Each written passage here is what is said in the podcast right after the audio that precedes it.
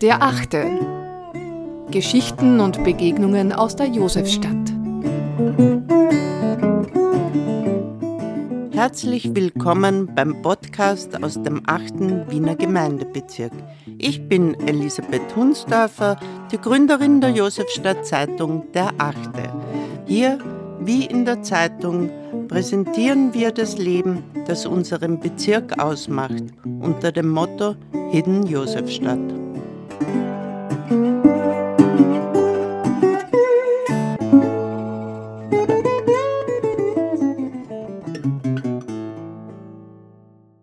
Mein Name ist Wolfgang Sorgo.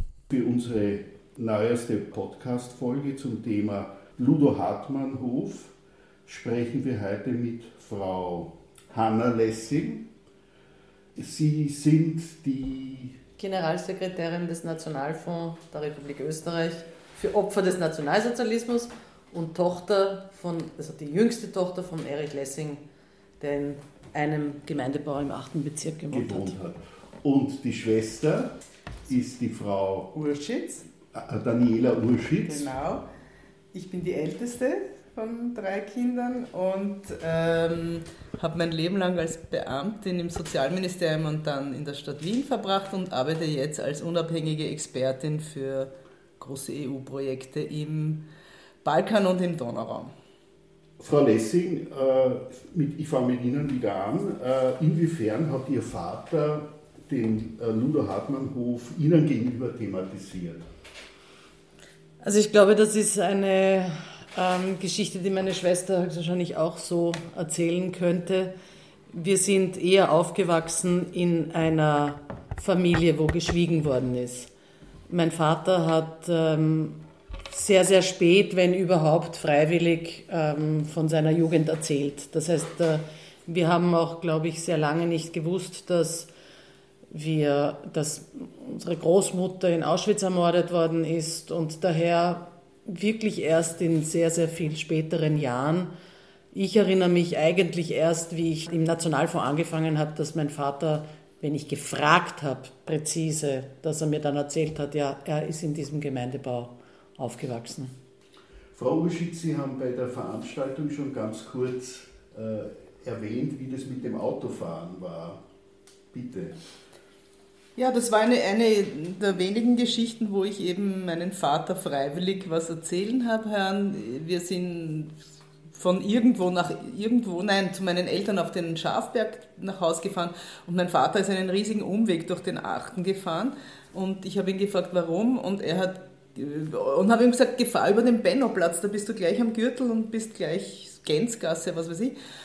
Und er hat gesagt, nein, über den Bennoplatz fährt er nicht. Mhm, aha, und dann hat sich eben herausgestellt in einem Gespräch, weil ich nachgefragt habe, dass am Bennoplatz eine Stelle von der offensichtlich NSDAP oder was ich weiß war, wo Juden ihre Radioapparate und Fotoapparate abgeben mussten, 38, 39. Und er hatte eben ein Radio und ein Fotoapparat und musste das dort abgeben und hat das irgendwie nie vergessen, diese, diesen diesen Horror für ihn als jungen Mann, das äh, jungen Buben, das abgeben zu müssen. Und das hat nachgewirkt. Dasselbe habe ich eh auch erzählt, äh, dass ich zwar oft durch die Albertgasse gegangen bin, aber nie in den Hof hineingegangen bin. Der Vater hat eine Geschichte, an die ich mich erinnere. Kannst du dich an die erinnern, wo er erzählt hat, dass seine Mutter so viel weg war und er ist nach der Schule immer allein am Fenster gesessen. Deswegen weiß ich, dass die Wohnung auf die Albertgasse gehen das musste. Stimmt. Und er ist im Fenster gesessen, hat auf sie gewartet und ja. auf die Albertgasse geschaut. Ja. Das ist eigentlich, ja, was er auch noch erzählt hat, ist, dass das die Arztwohnung war. Also, dass unser Großvater, der an sich Zahnarzt war und 1933 verstorben ist im Sanatorium Burgersdorf, der Vertrauensarzt der SPÖ in diesem Gemeindebau war und daher hatten die die Arztwohnung, die ein bisschen größer war als die anderen Wohnungen, weil die ein Badezimmer, also einen Waschraum drin gehabt hat, mehr oder mhm. weniger für die PatientInnen. Seine Ordination hat er allerdings gehabt in der Walfischgasse, also dort war nicht die Ordination. Also das haben wir gewusst, nicht sehr viel mehr. Weißt du noch ja, was? Ja, zwei Geschichten fallen mir noch ein. Äh, die eine war, dass der Papa immer erzählt hat, er ist ähm, typischerweise, weil er genau gegenüber von der Schule gewohnt hat, weil er ist in die Albertgasse ins Gymnasium gegangen, dass er immer zu spät gekommen ist. Weil wenn man genau zwei Minuten von der Schule wohnt, dann war es klar, er kommt zu spät. Das hat er erzählt. Von den ja. Lehrern, die eigentlich immer nett waren und plötzlich Nazis waren. Von manchen, die sie geschützt haben, obwohl sie Nazis waren. Und ja. Eben, das war, ja, stimmt wirklich. Das waren gemischte hab, ähm, Geschichten, gell? waren sehr gemischte Geschichten. Und vielleicht eine süße Geschichte aus der Schule, an die ich mich erinnere, die nicht von meinem Papa stammt. Ähm, ich habe äh, eine Antragstellerin in Australien und ihre Tochter hat mir irgendwann einmal nach dem Tod meiner Antragstellerin das Tagebuch geschickt, weil sie gesagt hat, sie möchte, dass jemand dieses Tagebuch aufhebt und dass das vielleicht einmal sozusagen auch geschichtlich aufgearbeitet wird. Und dieses Tagebuch war von 1937 bis 1939, glaube ich. Und ich blätter in diesem Tagebuch drinnen und das war von einer Jenny Altmann und es steht drinnen, ich bin jetzt in einer rein jüdischen Klasse, aber da sind drei sehr herzige Buben und dann sind drei Namen drinnen und ein Name ist E. Lessing. Und ich habe das meinem Papa gezeigt und gesagt, erinnerst du dich? Sagt er, ja, wir waren halt sehr herzig. Mein Vater war ein bisschen ein Charmeur, wenn ich das so sagen darf. Und daher diese Geschichte ist so eine von der Schule. Ja, ist herzig. Ist nice. Ja, ja, ja.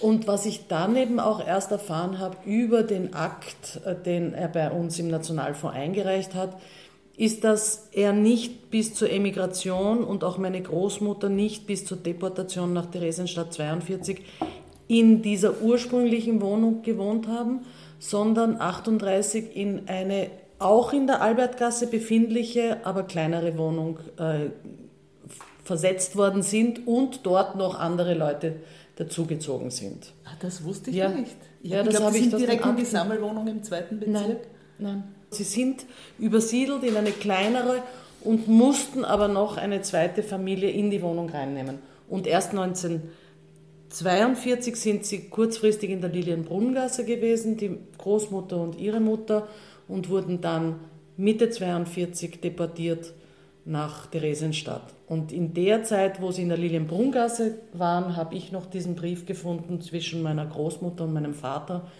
über das Rote Kreuz, wo so ein klassischer Text drauf ist, äh, was deine Beschäftigung, gut von dir zu hören, hier alles okay, deine Margit.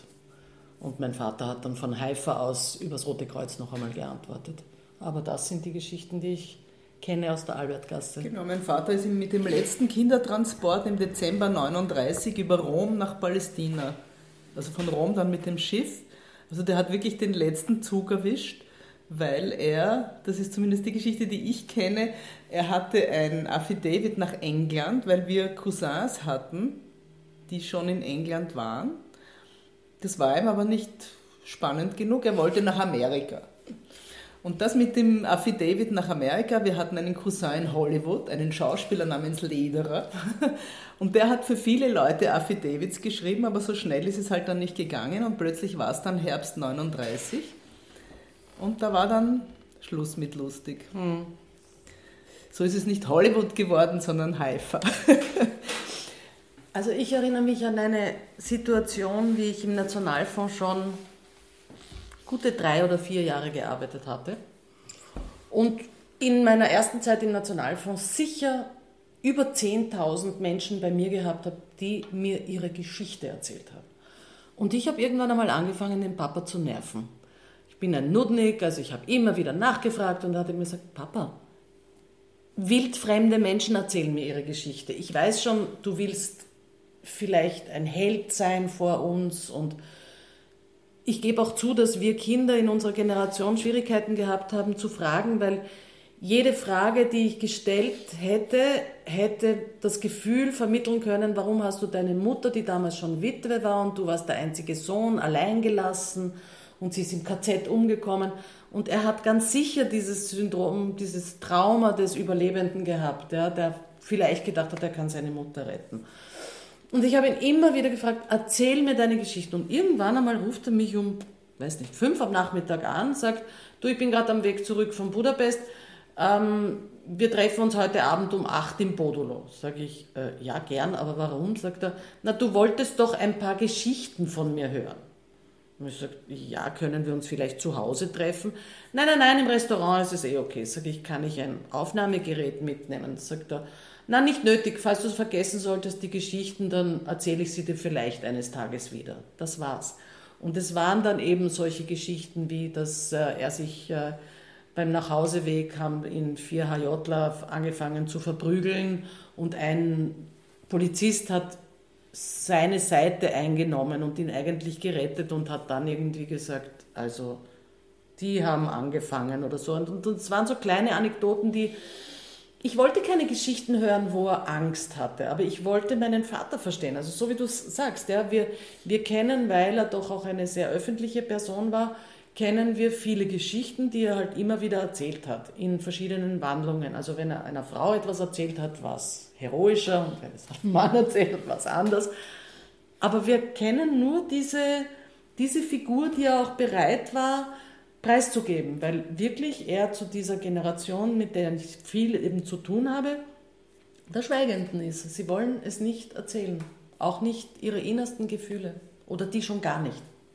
Auf die Frage, wieso er überhaupt zurückgekommen ist, weil ja. er hat ja nach dem Krieg, waren meine Eltern in Paris, in Genf, haben dort gearbeitet, Magnum, meine Mutter war bei der UNESCO und dann sind sie nach Wien zurückgekommen und mein Vater hat gesagt, ich lasse mir doch ich lasse mir doch sozusagen äh, von, von niemandem meine Heimat wegnehmen. Ja, was ich interessant gefunden habe, weil wir waren, sind sehr kosmopolitisch aufgewachsen und natürlich ja Österreicherin, aber eher doch als Europäerin. Mein Vater hingegen hat gesagt, er lässt sich das nicht wegnehmen. Ja, warum soll er sich da vertreiben lassen? Ne? Und das war vielleicht ein, ein, das kann ich mich schon erinnern. Aber wie gesagt, der achte Bezirk war in gewisser Hinsicht weiterhin tabu, für, also in gewisser Hinsicht tabu. Ja? Das war nicht, da ist er nicht vorbeigekommen. Ja? Mein Vater ist auch nie sehr lange in Österreich geblieben. Nein. Das war immer eine Geschichte. Zwei Wochen hat er das ausgehalten, drei Wochen, dann ist er wieder weggefahren irgendwo hin. Also er, hat, er war rastlos. Er hat eigentlich, er hat, glaube ich, sich gedacht, dass er hier wieder Wurzeln findet Sie hat ein Haus geschafft. gebaut, er hat eine österreichische Frau geheiratet, er hat drei Kinder mit ihr gemacht, aber er hat es, glaube ich, nicht mhm. wirklich geschafft, mhm. sich hier wieder wohl und sicher zu fühlen. Vielen Dank fürs Zuhören. Wir freuen uns, wenn Sie die Zeitung mit einem Abo unterstützen. Alle Infos gibt es auf unserer Website derachte.at. Und bleiben Sie in der Josefstadt, Ihre Elisabeth Hunsdorfer.